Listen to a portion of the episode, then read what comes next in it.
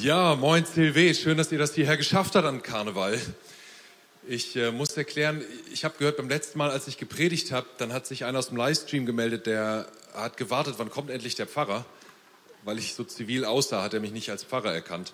Ich bin einer der Pastoren hier und es ist mir eine Ehre, Familienpastor zu sein im CLW. Wenn du im Livestream bist, du hattest noch nie Ahnung von uns? Ja, auch ohne Talar. Jimmy hat letzte Woche gepredigt und ähm, es ging darum, dass wir einen Realitätscheck machen in unserem Leben. Er hat gesagt, ähm, wenn wir uns mal wirklich der Realität stellen, dann werden wir merken, ähm, wir sind alle Sünder. Wir sind alle Sünder. Das war so die Erkenntnis letzten Sonntag. Aber dann hat er da nicht aufgehört, sondern weitergemacht, hat gesagt, hey, ähm, nicht nur, dass wir alle Sünde sind, sondern Gott hat uns echte Freiheit gegeben. Echte Freiheit. Nicht nur äh, Symptomfreiheit, nicht nur irgendwie ein bisschen was gemauschelt, sondern echte Freiheit können wir durch Jesus haben. Freiheit von Sünde, Freiheit von der Macht der Sünde. Äh, wir können jetzt entscheiden, wie wollen wir leben. Und das bringt eine neue, das ist eine neue Freiheit, eine Entscheidungsfreiheit auch. Und äh, das bringt uns so ein bisschen in Zugzwang. Jetzt müssen wir uns entscheiden. Und wenn wir uns nicht entscheiden, haben wir uns ja trotzdem entschieden, nämlich gegen die Entscheidung. Versteht ihr, was ich meine? Also diese Freiheit, die bringt etwas mit sich, eine ganz neue Spannung mit sich. Und ich will euch diese äh, Spannung ein bisschen deutlich machen. Und wenn ich dabei ein bisschen ähm, viel über Beziehungen heute spreche, sei mir nicht böse, wenn du jetzt einer von denen bist, die sagst, ich, ich wünsche mir so sehr Beziehungen und es, ich krieg da keine, ich finde keine und jetzt redet der da vorne auch noch immer weiter davon. Ähm, ich es ist einfach meine Lebenswelt. Es ist auch gut für ein, äh, gut, ein gutes Beispiel, glaube ich.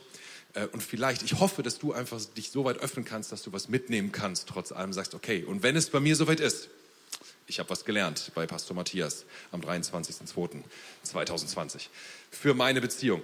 Ähm, ich habe meine Frau vor genau 22 Jahren kennengelernt auf der Karnevalsfreizeit, wo ein Großteil unserer Jugend sind. Äh, ein paar sind ja noch hier. Schön, dass ihr da seid. Warum seid ihr nicht auf der Burg? Trauen sich nicht zu antworten. Okay. Also vor 22 Jahren auf der Karnevalsfreizeit, da habe ich meine Frau kennengelernt. Jetzt wisst ihr auch, wozu so eine Freizeit gut sein kann. Ne? Also nächstes Jahr wisst ihr, wo ihr seid an Karneval. Und wir waren in derselben Kleingruppe zusammen und beim gemeinsamen Mittagessen hat sie mir ihren Schokopudding rübergeschoben. Da wusste ich, wir sind füreinander bestimmt da wusste ich, sie ist es. Und seitdem ähm, habe ich so manches gemacht, was ich ohne sie nicht gemacht hätte. Zum Beispiel gehe ich ab und zu mal shoppen. Und ich meine jetzt nicht, also es gibt Läden, da gehe ich einfach so gerne hin. Obi oder ähm, Mediamarkt oder Globetrotter. Globetrotter ist der beste Laden überhaupt aus meiner Sicht. Aber das meint meine Frau nicht, wenn sie shoppen gehen will, sondern sie meint Klamotten shoppen. Und manchmal mache ich das dann ihr zuliebe, ganz gerne und gehe dann mit ihr mit. Und eine andere Sache, die mir nie passiert wäre, wenn ich meine Frau nicht kennengelernt habe. Ich kann tanzen. Ob du es glaubst oder nicht. Ich habe in der Schule mich standhaft geweigert, einen Tanzkurs vorm Abi zu machen. Ich dachte, das ist nichts für Männer. Da mache ich nicht mit, ich blamiere mich doch nicht. Und dann habe ich eine schöne Frau kennengelernt und die wollte mit mir einen Eröffnungstanz auf der Hochzeit tanzen. Da habe ich den ersten Tanzkurs gemacht und das hat für diesen Eröffnungstanz so gerade gereicht. Und jetzt Jahre später, tatsächlich letztes Jahr, haben wir uns angemeldet für einen Tanzkurs. Und es war so eine Herausforderung. Es war erst Folter für mich, meine Tü Füße zu sortieren und die Beine zu entknoten. War echt herausfordernd. Aber am Ende von Stufe 1 war ich selber so begeistert, dass ich gesagt habe, komm, lass uns für Stufe 2 anmelden. Das wäre mir niemals passiert, wenn ich sie nicht kennengelernt hätte. Never. Und da siehst du schon, da steht so ein, ein Prinzip dahinter. Ich wollte ihr gefallen und meine Liebe zu ihr hat sich also ausgedrückt in einem bestimmten Handeln, dass ich ihr zuliebe mal shoppen gehe oder ihr zuliebe tanzen lerne. Meine Liebe hat sich ausgedrückt. Stell dir vor, ich sage ihr immer, Schatz, ich liebe dich, Jessica, ich liebe dich, ich liebe dich so sehr. Und es würde sich nie irgendwas zeigen, irgendwas ändern. Nichts, null in meinem Handeln davon offenbar werden. Das wäre nicht sehr glaubwürdig, oder?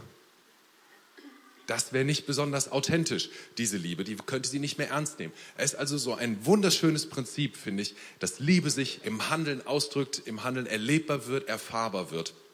Und um dieses wunderschöne Prinzip wird es heute mitgehen. Wichtig ist, dass unsere Motivation dabei stimmt, wenn wir handeln. Denn die Gefahr besteht, dass wir irgendwann handeln, ohne dass da Liebe dahinter steht. In der besten Beziehung kommt das irgendwann und passiert das, dass du irgendwann nur noch handelst und es steht aber nicht mehr die echte Leidenschaft dahinter. Sagst du, ja, Schatz, ich massiere dich, aber eigentlich willst du nur, dass sie mit dir schläft. Oder sagst, ja, Schatz, ich verbringe Zeit mit dir, ich nehme Zeit für dich, aber du hoffst gerade nur so, Hauptsache nicht noch eine Diskussion und noch ein Streit über irgendwas, sondern okay, einfach ein bisschen Zeit miteinander verbringen und dann stimmt die Sache schon. Und du merkst, wir kommen von diesem, ähm, ich will dir gefallen, auf einmal zu einem, äh, was habe ich eigentlich davon? Ich will auch was davon haben. Was habe ich jetzt davon?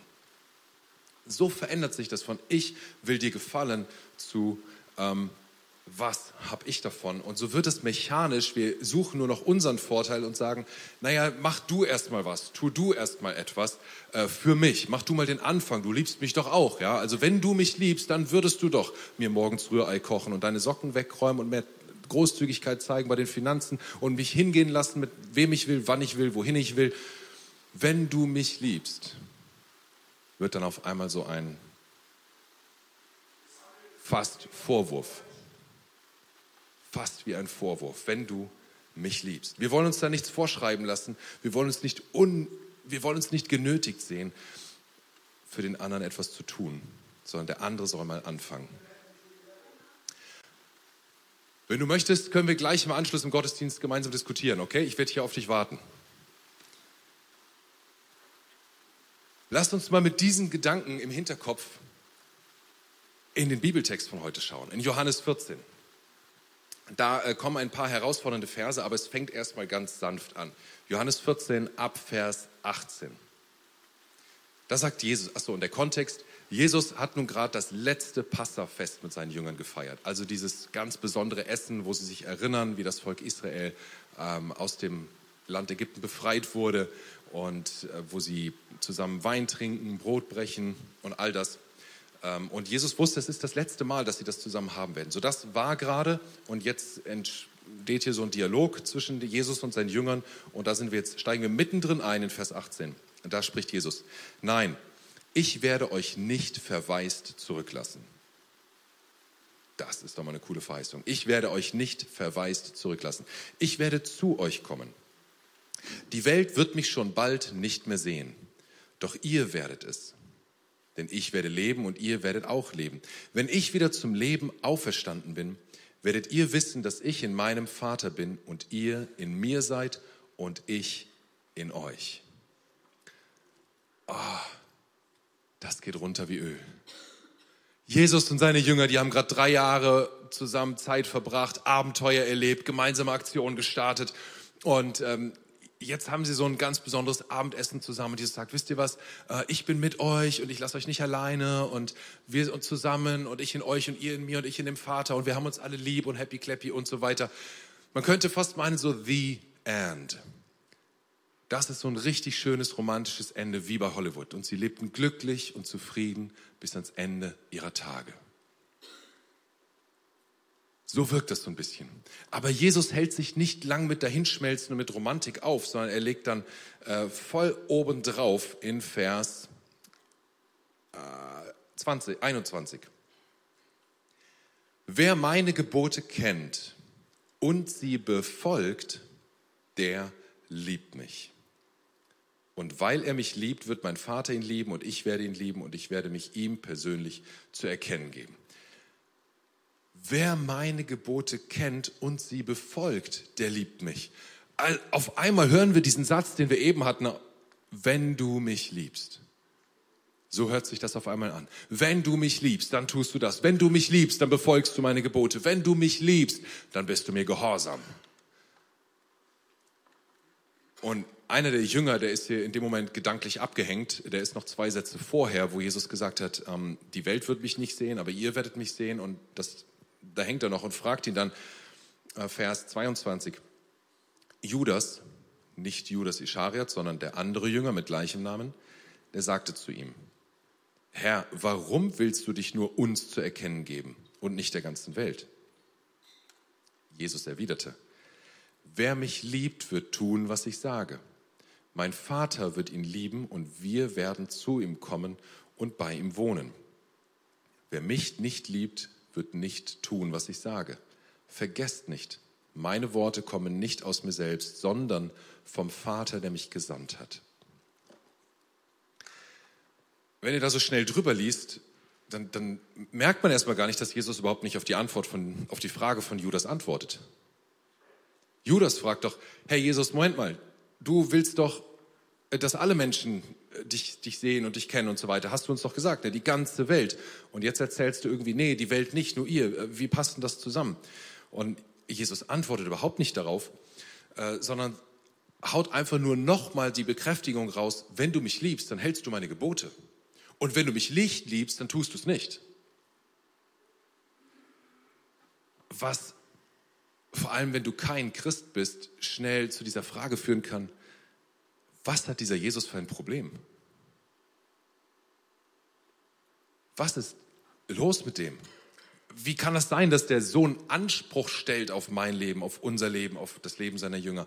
Dass er sagt, hey, du musst das tun, was ich sage. Und wehe, du tust das nicht. Wenn du mich liebst. Was hat Jesus für ein Recht, sich so einzumischen? Das ist mein Leben. Aber wir sehen hier, Jesus spricht das gleich dreimal an in diesen Versen. Und wenn wir noch ein paar Verse zurückgehen, haben wir sogar viermal innerhalb weniger Verse, wo Jesus sagt, wenn du mich liebst, hältst du meine Gebote. Und das scheint ihm wichtig zu sein. Es scheint ihm wichtig zu sein, sonst würde es nicht so betonen. Was uns zu einer Spannung führt, finde ich. Denn lesen wir nicht in der Bibel immer wieder so Stellen, dass Gott uns liebt? So völlig ohne Bedingung? Dass er uns einfach so liebt, egal was wir tun. Lesen wir nicht davon, davon, dass Jesus sagt, ich will die ganze Welt erretten. Ich bin für alle Menschen da und es ist egal, was sie tun. Wie passt das zusammen mit dieser Forderung hier, mit diesem fordernden Jesus, der sagt, wenn du mich liebst? Ist das dieser Gehorsam sein Verständnis von Liebe? Ich finde eine herausfordernde Spannung, die wir haben und vielleicht auch Grund für manche Menschen, Kirche zu verlassen. Vielleicht sogar der Grund, warum du heute hier sitzt oder im Livestream zuschaust und, und überlegst, will ich wirklich Kirche, die, wo ich das Gefühl habe, ich werde so gefordert oder wird sich so in mein Leben eingemischt? Und dann nicht nur, dass so harte Forderungen gestellt werden, sondern du merkst auch noch, die Leute, die schon da sind, die halten sich ja selber nicht dran. Vielleicht sind sie nicht gerade Mörder, aber dass die nie Neid empfinden, nie Hochmut empfinden, nie in Unvergebenheit leben, nie irgendeine Sünde begehen. Come on, wer glaubt das wirklich? Zu Recht, keiner ist perfekt von uns. Wir tun manchmal so, ne? wir Christen, wir frommen Leute, wir tun manchmal so, als wären wir es. Und das ergibt ein echt komisches, schräges Bild von uns. Wie passt das jetzt aber alles mit unserem Glauben zusammen hier? Ist es also so, dass ich mir Gottes Liebe verdienen muss, dass ich etwas tun muss, dass ich handeln muss, Gebote halten muss, damit Gott mich liebt? Nein. Ist es dann so, dass es egal ist, was ich tue? Dass ich machen kann, was ich will, weil Gott mich ja sowieso trotzdem liebt? Nein. Die Antwort auf beide Fragen ist falsch. Beide Aussagen sind falsch. Wir leben in einer Spannung, die wir nicht auflösen können, auch nicht auflösen sollten. Denn wenn wir das versuchen, dann werden wir in dem einen oder dem anderen Extrem landen. Das eine Extrem ist, boah, ich muss etwas tun, ich muss mir die Liebe Gottes verdienen, ich, ich muss irgendwie handeln, ich muss was tun, damit er mich liebt, damit ich bei Gott ankomme. Das ist Gesetzlichkeit, Legalismus, Aktionismus, Nenn es, wie du willst, aber es hat nichts mehr mit Liebe zu tun, wenn du etwas tun musst, um bei Gott anzukommen. Das andere Extrem. Ich kann ja tun und lassen, was ich will. Gott liebt mich sowieso. Ich habe Freiheit. Hat Jimmy drüber gepredigt. Was soll das? Das ist Gleichgültigkeit Gott gegenüber. Es ist mir egal, was Gott sagt und denkt. Hat genauso wenig mit Liebe zu tun. Auch nicht das, was Gott sich wünscht. Wozu spricht also Jesus hier an dieser Stelle so, so deutlich, so intensiv über unser Handeln? Was will er erreichen? Was will er uns sagen? Und um dem bisschen mehr auf die Sprünge zu kommen, will ich erst eine Sache anschauen, was Gott hier, was Jesus hier nicht sagt. Und zwar sagt er nicht, Liebe und Gehorsam ist das Gleiche. Er sagt nicht, Liebe gleich Gehorsam oder Gehorsam gleich Liebe. Nein. Ganz einfaches Beispiel. Medizin ist nicht gleich gesund werden. Aber es hängt zusammen, oder?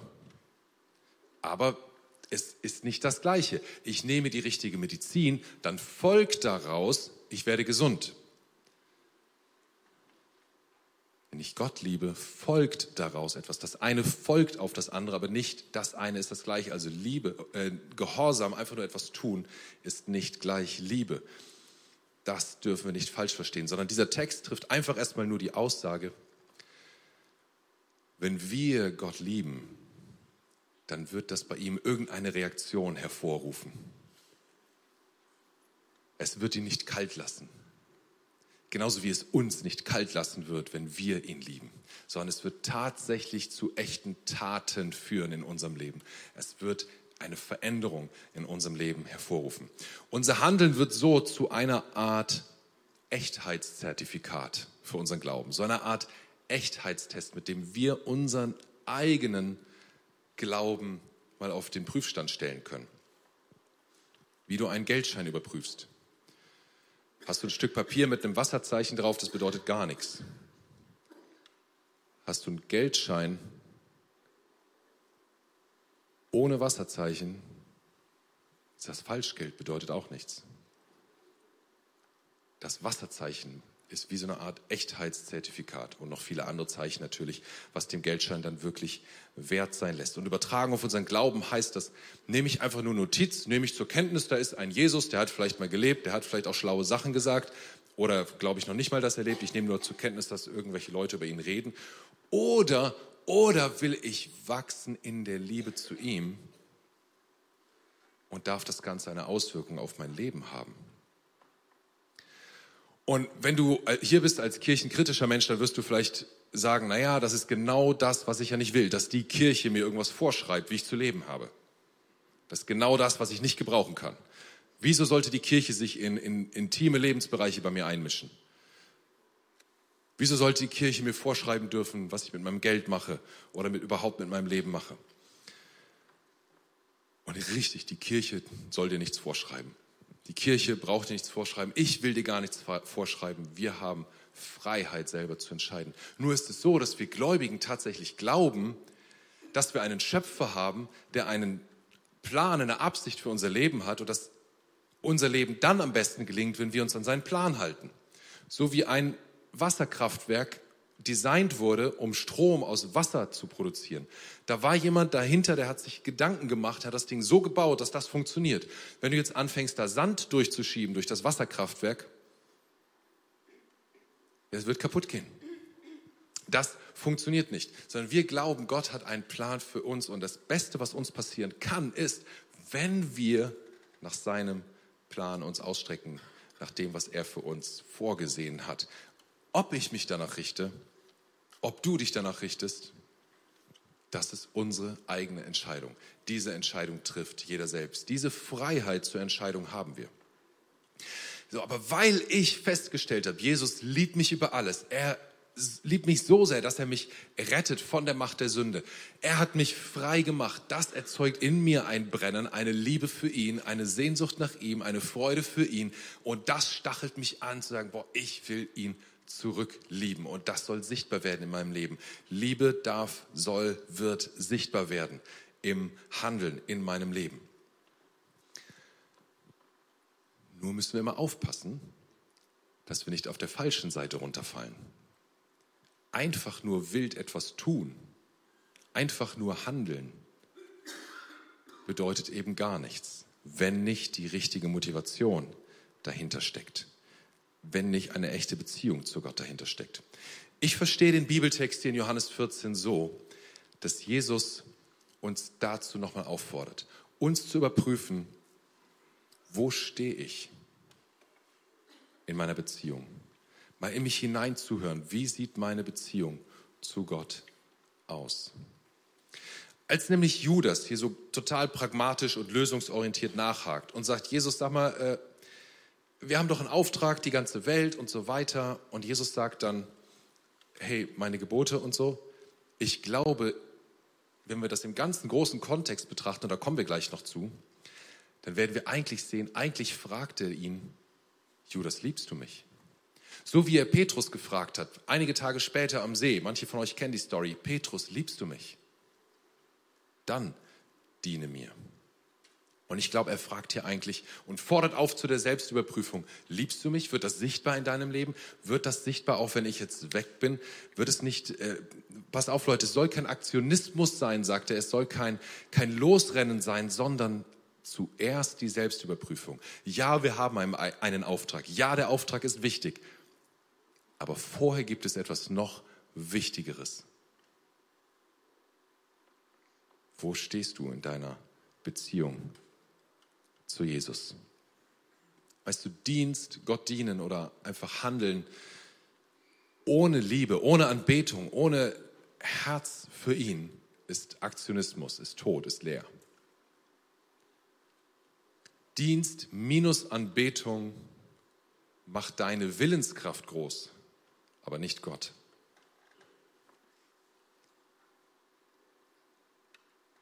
Und um euch das noch noch deutlicher zu machen, will ich noch ein bisschen mehr auf den Kontext eingehen und euch von einer Tradition erzählen, die die Menschen damals hatten, wenn sie eine richtig innige Verbindung eingehen wollten, nämlich heiraten wollten. Wie lief die Verlobung damals ab? Damals wurden die Ehen in der Regel von den Eltern arrangiert. Das heißt, die Elternpaare haben irgendwie geguckt, wer ist die richtige Braut, der richtige Bräutigam für meine Tochter, für meinen Sohn und so weiter, haben sich mit den anderen Eltern zusammengetan, haben einen Brautpreis ausgehandelt und dann wurde Verlobung gefeiert.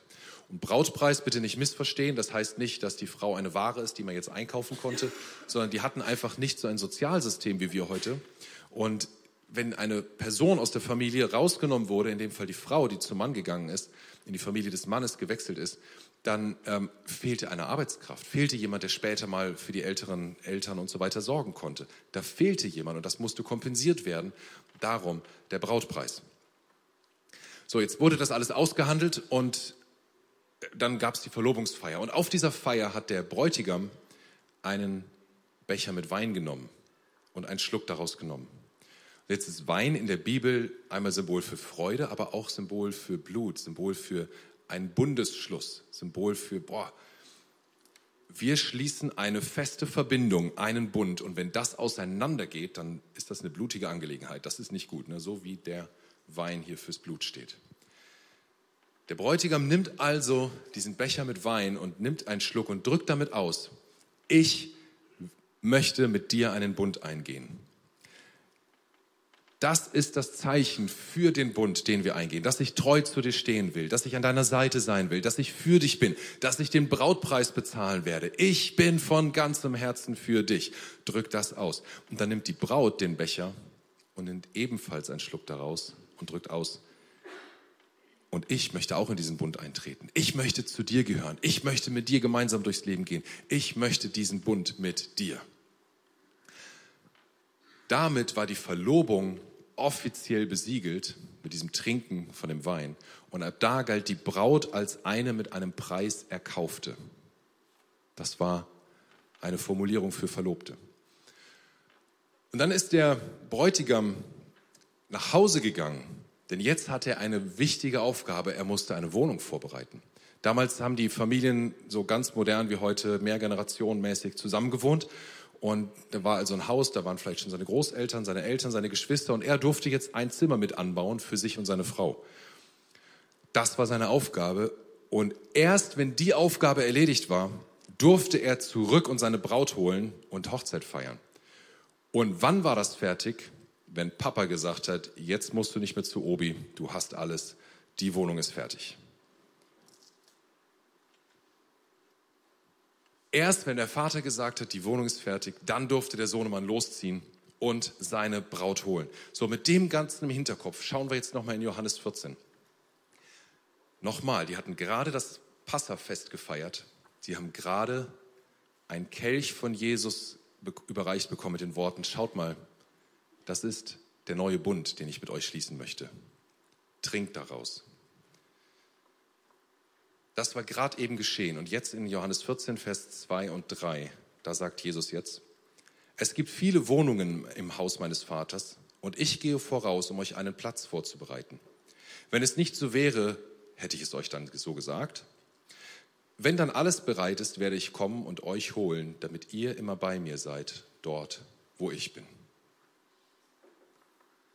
Das ist Verlobungstalk.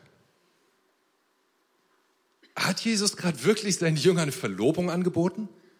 Es klingt so, oder? Er hat ihnen einen Becher mit Wein gegeben, hat gesagt, ich gehe einen neuen Bund mit euch ein.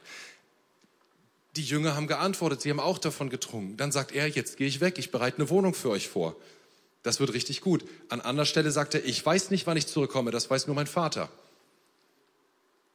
Aber ich komme wieder. Ich lasse euch auch nicht allein. Das haben wir vorhin gelesen. Ich lasse euch nicht als Weisen zurück, sondern ich habe sogar ein Geschenk für euch.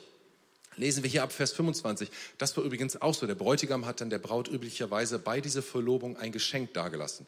Zum Beispiel ein Schmuckstück, damit sie sich für die Hochzeit bereit machen konnte. So, Vers 25 sagt Jesus, ich sage euch alle diese Dinge jetzt, solange ich noch bei euch bin. Doch wenn der Vater den Ratgeber als meinen Stellvertreter schickt, und damit meine ich den Heiligen Geist, wird er euch alles lehren und euch an alles erinnern, was ich euch gesagt habe. Ich lasse euch ein Geschenk zurück, meinen Frieden. Und der Frieden, den ich schenke, ist nicht wie der Frieden, den die Welt gibt. Deshalb sorgt euch nicht und habt keine Angst. Durch und durch Verlobungstalk. Jeder, der da war von den Anwesenden, musste hier eigentlich hören, Moment mal, das ist exakt wie bei einer Verlobung. Jesus möchte gerade ernsthaft eine richtig feste Verbindung mit uns eingehen. Dem ist wichtig, äh, dass wir diesen Bund eingehen. Und ähm, daraufhin erst, danach erst entsteht dieses Gespräch, wo wir mit eingestiegen sind. Die, dieses Ding mit, wenn du mich liebst, dann das und das, dann, dann wirst du meine Gebote halten. Aber erst, aber erst nachdem Jesus schon vorher gesagt hat, ich trete zuerst in diesen Bund ein ich werde den Brautpreis bezahlen. Ich werde für dich bezahlen, für euch. Und, nach dem, und er sagte noch, und ich lasse euch noch ein Geschenk da. Ich lasse euch meinen Frieden da. Ich lasse euch meinen Heiligen Geist da. Also Jesus sagt im Grunde hier in diesem Kapitel, Johannes 14, Leute, ich habe euch so über alles lieb. Ich habe euch über alles lieb und ich werde den Preis für euch bezahlen. Ich möchte mit euch zusammen sein, für immer. Und so fest und so besonders und so stark, wie es sonst gar nicht geht. Und das verspreche ich euch hiermit. Und dann ziehe ich los und ich werde die Wohnung vorbereiten. Und wenn das soweit ist, dann komme ich und dann, hey, dann lasst uns zusammen wohnen. Und dann fragt er, und dann bittet er sie, aber bereitet euch darauf vor. Ich lasse den Heiligen Geist bei euch, der euch an alles erinnern wird, was ich gesagt habe. Ich baue die Wohnung und ihr bereitet euch vor.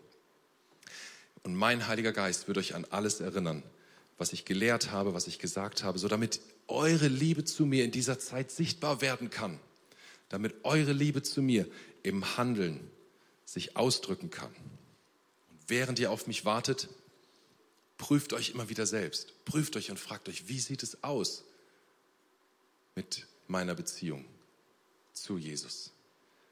Denn das ist noch wichtiger als der große Auftrag. Darum überprüft euch selbst immer wieder. Was tun Menschen, wenn sie sagen, wir gehören zusammen. Sie ziehen zusammen. Ich verstehe die, auch wenn das oft anders gelebt wird, verstehe ich die Bibel so, dass vor dem Zusammenziehen Verlobung und Hochzeit gehört. Aber die Grundidee ist, Menschen fühlen sich zueinander hingezogen, fühlen, wir gehören zusammen und ziehen zusammen. Und dafür braucht es einen Umzug. Und jeder, der schon mal umgezogen ist, der weiß, was da alles dazugehört, wie man Sachen sortiert und ausmistet und wegwirft oder neu einkauft. Ja, und dann sagt sie, nee, dieses Sofa kommt mir aber nicht in, in unsere neue gemeinsame Wohnung. Und er sagt aber doch und vor allem den großen Computer brauchen wir auf jeden Fall und was auch immer. Und dabei fliegen Sachen raus und Sachen kommen neu dazu. Ja, das werden Boxen gepackt, äh, Bücher, Kartons gepackt und manche Bücher werden vielleicht endlich mal entsorgt, nachdem sie nach zehn Jahren noch nicht gelesen wurden. Und äh, Neues kommt vielleicht dazu und kommt in die Kartons rein und soll mit rübergenommen werden. Jesus lädt uns ein, uns vorzubereiten. Wenn ich sterbe, dann steht Gottes Umzugswagen vor der Tür.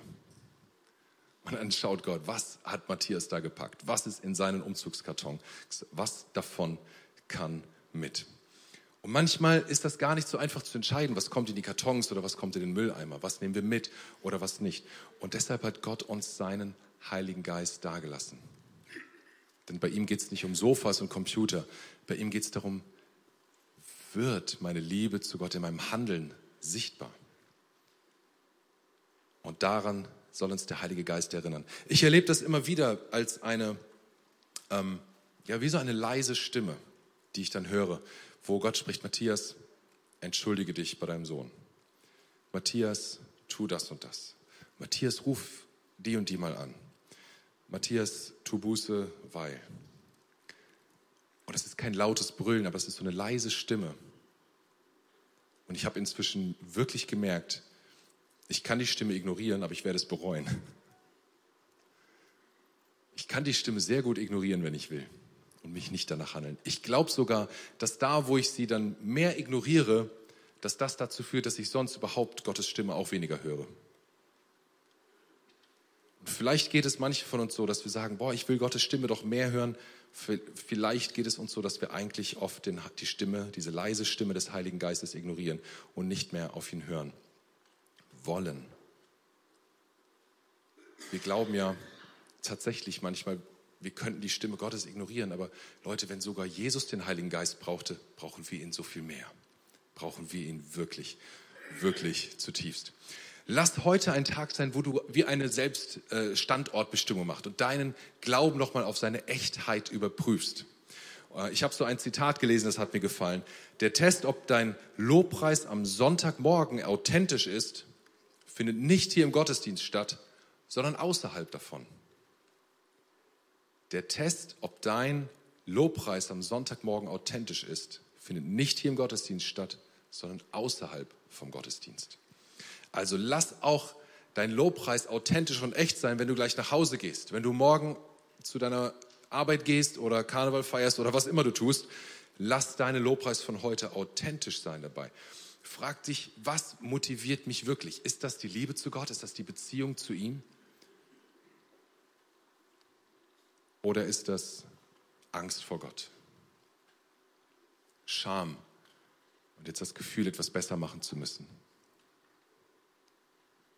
Oder ist es, weil ich ihn liebe? Ich habe heute Morgen vor dem ersten Gottesdienst den Mitarbeitern gesagt, wenn du hier bist, um zu dienen aus Angst vor Gott oder aus Scham oder aus irgendetwas, aber nicht aus Liebe, dann solltest du gleich ganz schnell zu deinem Leiter gehen und fragen, wann kann ich hier weg? Und das ist auch für uns wichtig. Wir dürfen uns immer wieder prüfen und dieses Echtheitstest für unseren Glauben anwenden. Nur auf unseren eigenen Glauben bitte, nicht auf den Glauben von deinem Sitznachbar, nicht auf den Glauben deiner Kinder, nicht auf den Glauben deines Ehepartners bitte, sondern nur auf den eigenen Glauben anwenden. Führt mein Glaube, führt meine Beziehung zu Gott zu einem Handeln, zu einer Veränderung in meinem Leben? Wird da etwas sichtbar?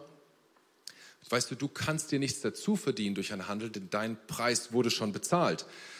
Wir sind wie die Braut, für die schon längst bezahlt wurde. Und das kommt mir als Mann extrem komisch vor, mich als Braut zu sehen. Und trotzdem finde ich das ein total schönes Bild, was, was Jesus hier benutzt. Es macht so viel deutlich, wie viel ihm wirklich an uns liegt und wie sehr er sich die Gemeinschaft mit uns wünscht. Und du kannst dich innerlich bereit machen und sagen, ich möchte heute mehr von deinem Heiligen Geist, Gott. Und ich möchte auf diese leise Stimme hören. Ich möchte diese leise Stimme wahrnehmen. Ich möchte sie ernst nehmen. Ich möchte sie hören und ich möchte sie in die Tat umsetzen, aus Liebe zu dir. Das ist dann nicht mehr the end, das ist the beginning. Das ist der Anfang von etwas ganz Neuem, von etwas Großartigem, von einem richtig starken Leben mit Gott und in seiner Kraft. Das wird so viel verändern. Paulus hat mal sich die Mühe gemacht, an die Christen in Galatien eine, eine ganze Liste von Dingen zu schreiben, was sich alles ändert unter der Kraft des Heiligen Geistes. Und in Galater 5 ab Vers 22 liest du das. Wir nennen das die Frucht des Geistes. Da ist zum Beispiel Liebe wird mehr werden. Wir werden mehr lieben, auch den, der es nicht verdient hat. Stell dir vor, du kannst hierher kommen oder in die Kleingruppe kommen und wirst geliebt, obwohl du es nicht verdient hast. Also lass uns lieben, auch die, die es nicht verdient haben. Lass uns Freude mit reinbringen, mit uns mit den anderen freuen. Lass uns Friedensstifter sein, auch wenn uns nach Streit zumute ist. Lass uns geduldig sein, nicht nur bei all die an der Kasse, sondern geduldig mit uns, geduldig mit unserem Nächsten. Lasst uns Freundlichkeit prägen und freundlichen Worten den Vorrang geben. Güte gehört auch dazu, zu der Frucht des Geistes. Güte heißt nicht nur jeden Fehltritt bis ins Kleinste nachverfolgen, sondern auch mal großzügig sein dem anderen gegenüber. Treu zum anderen zu stehen, sanftmütig zu sein, sanft im Gemüt zu sein, sich nicht von seinem Zorn leiten zu lassen und schließlich Enthaltsamkeit oder Disziplin oder Selbstbeherrschung, es gibt verschiedene Übersetzungen, enthaltsam von Sünde sein. Alles Dinge, die der Heilige Geist in uns bewirken möchte, zu der er uns die Kraft gibt, für die er uns erinnert, was Jesus gesagt hat und was sein Wille ist. Und weißt du, das wenn wir das leben, das glaube ich, gibt so eine coole, krasse Atmosphäre hier in unserer Gemeinde, in unseren Kleingruppen, in unseren Familien, im Kindergottesdienst, bei den jungen Erwachsenen, wo immer du bist. Das wird eine richtig starke Atmosphäre, wenn wir dann noch authentisch darin sind und auch sagen, ja, ich habe Fehler gemacht, ich habe mal Mist gebaut, aber ich lade den Heiligen Geist immer wieder ein, dass wir, dass ich weiter wachse in diesen Dingen dann wird es ein richtig starkes Bild sein von dieser Gemeinde, auch nach außen hin, für Menschen, die Jesus noch nicht kennen. Lasst uns so unsere Umzugskartons packen, Sachen rausschmeißen, die nicht reingehören, aber Sachen, die Gott gefallen, mit reinpacken. Lasst uns immer wieder uns fragen und sagen, wo stehe ich wirklich? Handle ich aus Liebe oder aus was eigentlich? Was ist meine Motivation? Jesus nimmt das hier sehr, sehr ernst. Nimm du das auch ernst. Das ist Gemeinde. So, wenn ich so leben will, mit dieser Gesinnung, wenn das mein Ziel ist, dann kann ich sagen, ich bin Gemeinde. Denn so will ich Gemeinde bauen. Und das wünsche ich mir für uns alle, dass wir das alle sagen können. Ich bin Kirche. Ich bin Kirche. So will ich leben. Ich will jetzt eine Einladung aussprechen. Und die ist mir wirklich wichtig. Und es ist dieselbe Einladung, die Jesus hier ausgesprochen hat in dem Text, den wir heute gelesen haben. Nämlich die Einladung, hey, willst du Wohnung nehmen bei mir? Jesus fragt dich, willst du Wohnung nehmen bei mir? Willst du dich entscheiden, zu mir zu gehören, diesen Bund mit mir einzugehen? Ich habe den Preis bezahlt für dich. Jede Schuld, allen Mist aus deinem Leben, ich habe das getragen. Du trägst keine Schuld mehr daran. Ich bin es, der das trägt. Für dich. Ich habe bezahlt. Du darfst frei sein. Ich, weil ich dich liebe. Das sagt Jesus zu dir. Wenn du sagst, das möchte ich, ich möchte diese, diesen Jesus so einladen, ihm folgen, ihn lieben, seine Liebe annehmen, weil ich das noch nie vorher getan habe, aber ich merke heute, das ist wichtig, dann heb doch deine Hand, dann wink doch mal und sag, das ist meine Entscheidung, das will ich heute Morgen machen. Das ist mein Ding. Auch wenn du im Livestream bist, du kannst es jetzt entscheiden melde dich nachher bei uns. Wir wollen dich gerne segnen. Ist da jemand, der sagt, das möchte ich tun, das ist meine Entscheidung, ich möchte das zum ersten Mal in meinem Leben? Bitte steht doch auf mit mir und lasst uns ein Gebet sprechen, was das auf den Punkt bringt, diese Entscheidung. Und wenn du es schon oft gesprochen hast, dann betest heute nochmal und schmetter es mit voller Hingabe äh, zu deinem Gott. Vater im Himmel. Vater im Himmel. Danke, dass du mich liebst. Danke, dass du mich liebst. Danke, dass du dich für mich entschieden hast. Danke, dass du dich für mich entschieden hast. Herr Jesus Christus. Herr Jesus Christus. Du bist für mich gestorben und auferstanden. Du bist für mich gestorben und auferstanden.